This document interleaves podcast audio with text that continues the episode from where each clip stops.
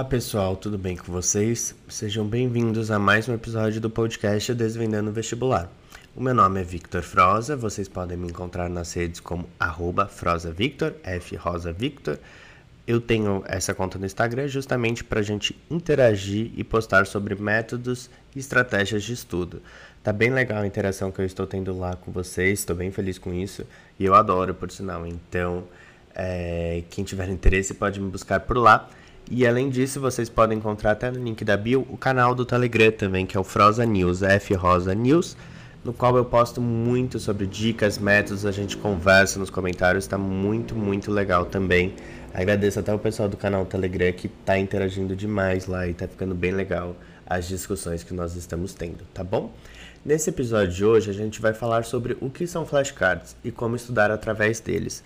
É um tópico super pedido há muito tempo por vocês, mas é um tópico bem delicado até para mim, porque eu tenho quase um, uma paixão assim por flashcards e é muito difícil, eu tenho vontade de sair falando tudo e ia ficar um episódio longuíssimo e não tem espaço para isso, né? Então, eu tive que criar um roteiro, tive que fazer uma, uma questão de, de enxugar esse, esse conteúdo para o mais fundamental para conseguir ajudar vocês de alguma forma e para a gente continuar essa conversa por outros meios e, e seguir esse diálogo, né? Mas um pouquinho até sobre a questão da minha história com flashcards, para ficar mais claro até toda essa minha paixão. É, para quem não sabe, hoje eu faço medicina na USP Pinheiros, né? E dentro do, do meu contexto de aprovação, eu acho que o flashcards com certeza foi o principal motivo de eu ter chego lá. É claro que eu tive auxílio de, de outras técnicas, de outros métodos, mas ao mesmo tempo é, foi através dos próprios flashcards mesmo que eu consegui adequar a minha rotina para o estudo de vestibular. Para quem não sabe, eu estava no meu último ano de poli e também trabalhava nessa época. A minha principal questão não era poli, era principalmente o trabalho. Então, diante do trabalho era muito difícil para mim criar uma rotina de estudos.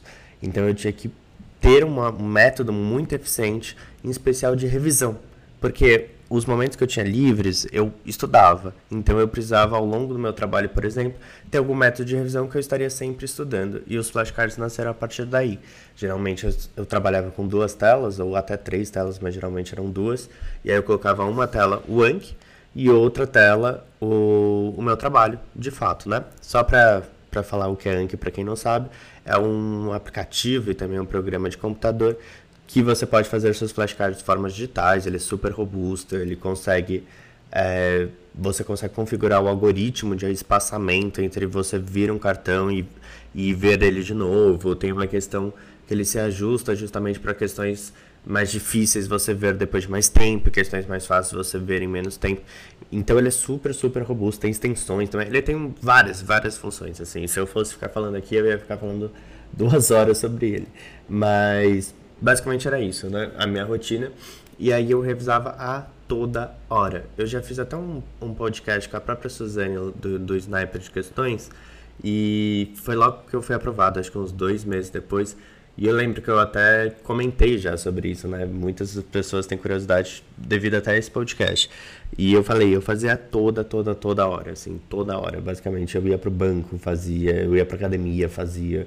Eu, eu fazia literalmente toda hora. E para mim, eu acho que foi um dos grandes motivos de eu ter passado, principalmente provas tão conteudistas como as de hoje.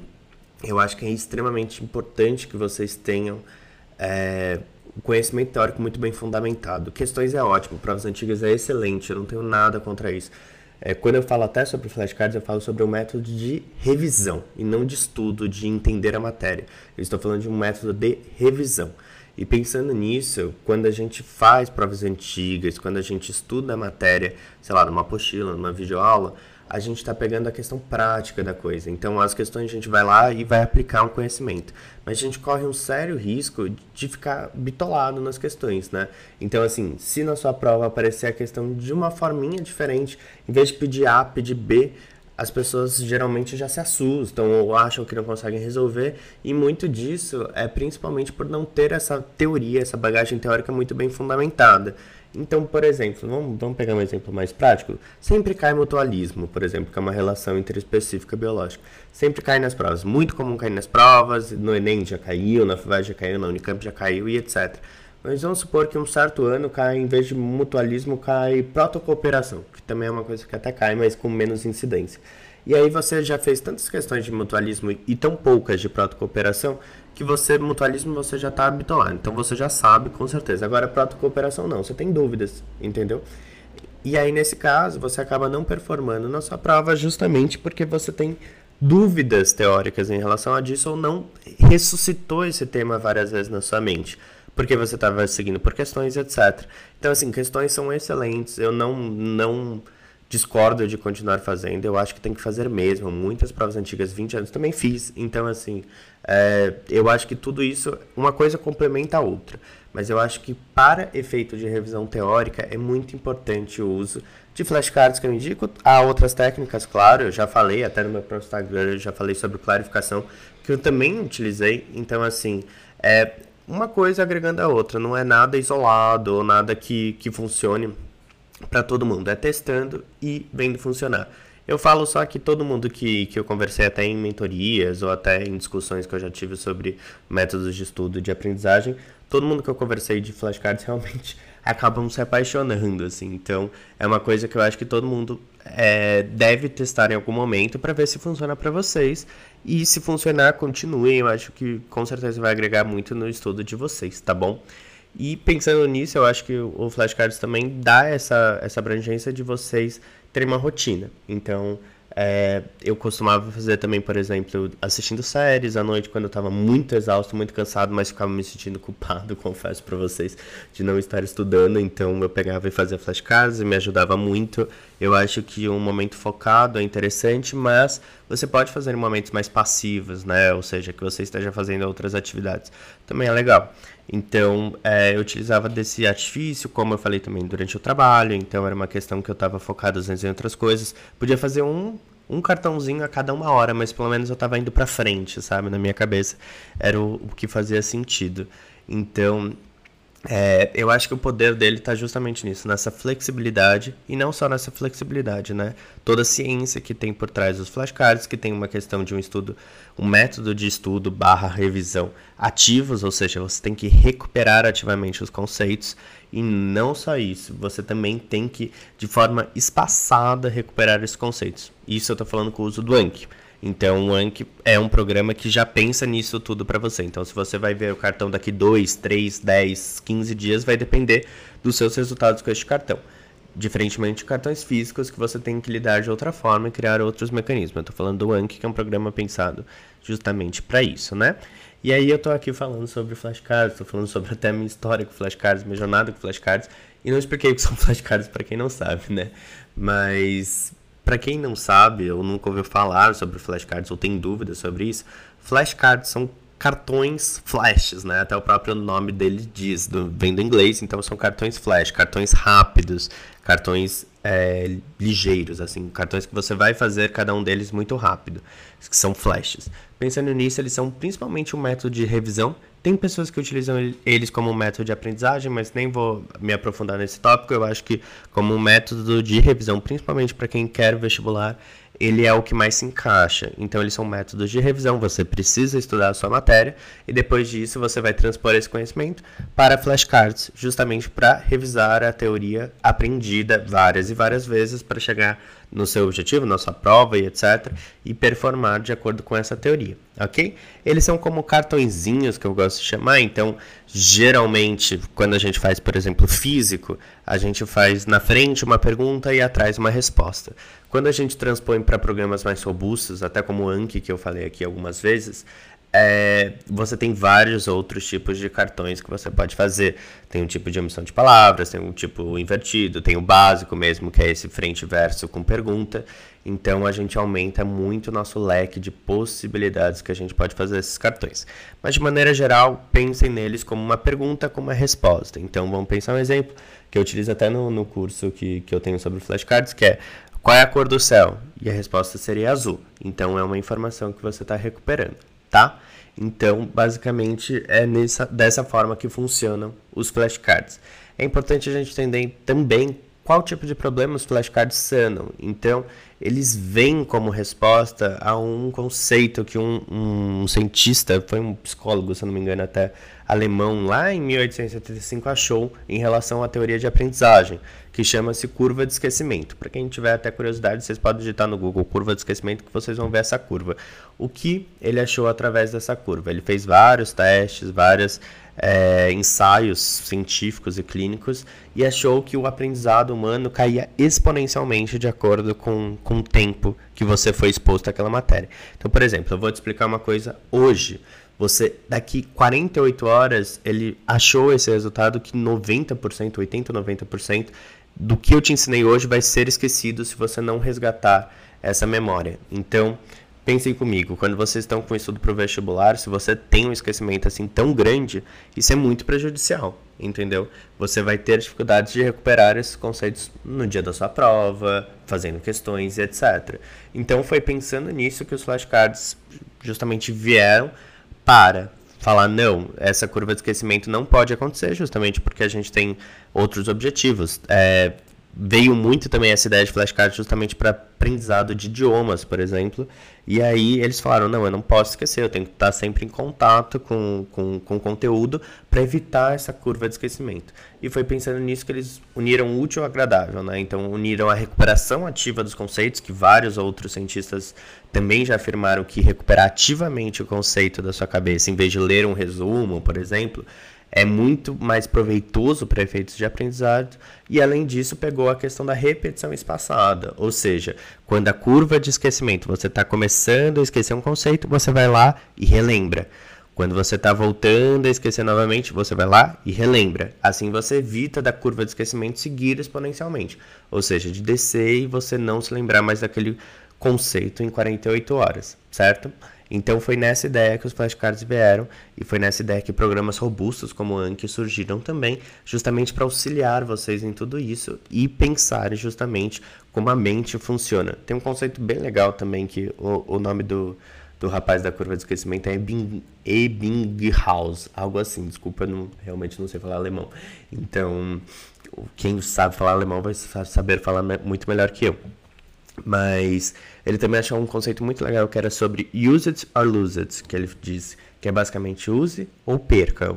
Ou seja, conhecimentos que você não usa, você tende a perder na sua mente. Então, isso é bem fácil de comprovar. Vamos pensar aqui comigo. O que você jantou há cinco dias atrás? Você se lembra? Muito provavelmente não. E o fato de você não se lembrar é justamente porque você não tem um uso para essa informação. Isso não é interessante para sua mente. Então ela simplesmente vai seguir o, o, o, caminho normal da curva de esquecimento e vai simplesmente esquecer desse conceito. Então. É muito interessante os flashcards também nesse sentido, porque eles vão dar utilidade para esse conhecimento. Eles vão fazer, olha, você tem que se lembrar disso, você vai ter que se lembrar disso. O que é isso?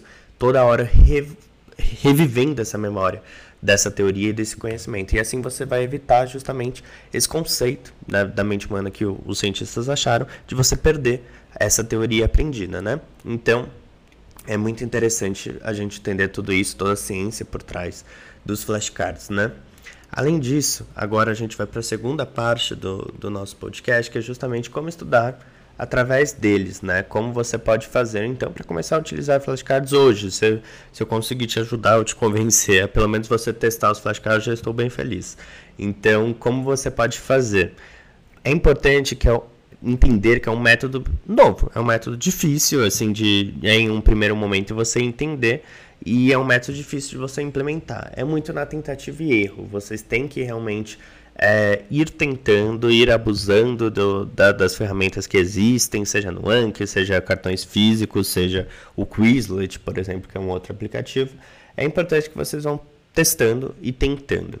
Eu falo para vocês as minhas preferências. Eu não acho hoje que exista um caminho tão bom quanto o Anki. Tanto é que até o curso que eu tenho, que é de flashcards era mil, é, é justamente pautado extremamente no Anki e em abusar do Anki. Por quê? O motivo é que ele é muito robusto e muito poderoso. Então, assim, você pode fazer literalmente vários tipos de cartões, você pode alterar o algoritmo dele, você pode utilizar extensões. A gente tinha comentado até sobre isso anteriormente. E não só isso, eu acho que o, principal motivo do Anki é em cima das revisões passadas. Não tem nenhum aplicativo e nem nenhuma sistemática física que vai te garantir é, tão bem quanto o Anki as revisões passadas. As revisões passadas, só para quem não entende o que eu estou falando, é aquela questão que a gente comentou anteriormente de ah, você está esquecendo, você relembra, você está esquecendo, você relembra. O Anki faz isso por você, ele pensa isso por você. É claro que você tem como otimizar, e aí são algumas configurações nele e isso que envolve a complexidade dele, mas a gente descomplica até isso no, no, no curso, mas é, essa ideia do Anki é muito interessante, muito boa para quem está querendo aprender. Então, assim, vamos comentar por partes, assim, como você pode estudar. Vamos falar primeiro sobre os físicos. Os físicos, basicamente, você pode pegar qualquer tipo de cartãozinho, tem é, as famosas fichas pautadas, né, que, que o pessoal faz justamente como flashcards, e você pode utilizá-las colocando uma pergunta na frente e uma resposta atrás. Há alguns métodos para você ter até um pouquinho de revisão espaçada. Tem uma teoria das caixas que o pessoal chama, que basicamente você coloca cinco caixas e aí você coloca todos os seus cartões novos na primeira caixa. Aí você acertou esse cartão, ele segue para a segunda caixa. Essa segunda caixa você só vê de três em três dias. Aí daqui três dias você vê os cartões da segunda caixa. Aí você fala, putz, é, acertei de novo. Você passa para a próxima caixa. Essa terceira caixa só vem em sete dias. Então fica a primeira caixa para um dia, um, um, dia, depois a segunda caixa para três dias, depois para sete dias, depois para 15 dias, depois para um mês. Quando ele chega em um mês, se você continua acertando, você deixa nessa última caixa de um mês. Se caso você erre o, o cartão em alguma dessas caixas, você retorna para a caixa anterior. Qual é o problema disso? O problema é que justamente um cartão é, que você faça, por exemplo, no dia seguinte, você, você faz um, um cartão hoje. E aí, beleza, você põe na primeira caixa, você faz esse flashcard, você vai para ele para a segunda caixa. Só que aí no dia seguinte você faz mais cartões e coloca nessa primeira caixa. Você percebe que fica meio discrepante, tipo, o seu calendário da segunda caixa, porque você não sabe alguns cartões vão ser três dias a partir do dia anterior, outros cartões vão ser três dias a partir do dia seguinte. É muito confuso manter isso, é muito difícil manter isso.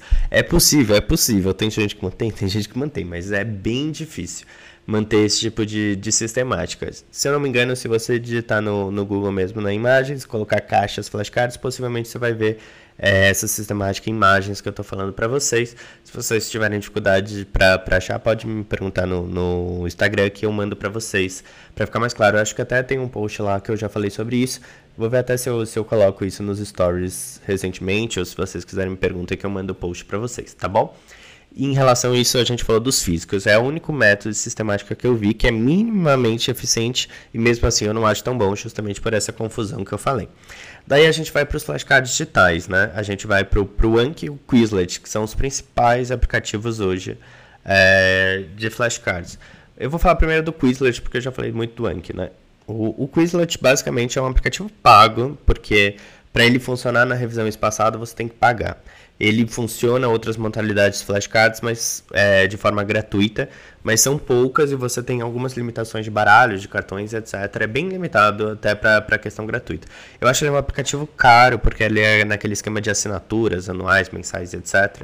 E para utilizar a revisão espaçada, que é a ideia melhor assim, dos flashcards, você precisa pagar. E além disso, você não tem como mudar nada o algoritmo dele, você não tem como mudar em nada o espaçamento deles. Então, ele basicamente só vai espaçar com base nas suas respostas. É um, já é um algoritmo, já tem uma certa robustez, mas ao mesmo tempo eu acho muito frágil. É, o estilo que eles fazem, eu acho que, que se torna muito pouco eficiente. E além disso, eu não gosto, eu acho muito burocrático assim, fazer um, um cartão nele é, envolve várias etapas, ele é só um sistema online, ele não tem um, um, um, programa em si e etc. Ele tem, agora as vantagens dele é que ele tem um aplicativo bonitinho e o site é bem bonito também. Então isso é uma das vantagens. Mas em relação à forma de adicionar o cartão, eu acho muito burocrático, eu acho muito difícil, assim, de certa forma. Ou não é nem tão difícil a palavra, é muito mais uma questão de de. Sabe quando você tem que ir clicando e indo pra coisa, não tem uma tela única, assim, que você simplesmente adiciona e, e vai a coisa funciona? É uma coisa que você vai clicando e vai passando e etc. para criar um cartão e tal. E quando a gente faz flashcards, a ideia é que você crie cartões muito rápidos, né? Que você vá adicionando mais e mais e mais cartões. E acho que nesse sentido ele perde bastante. Então, as duas vantagens que eu vejo nele é justamente esse processo burocrático de criar e ao mesmo tempo essa questão de, de robustez dele, do próprio algoritmo de revisão espaçada.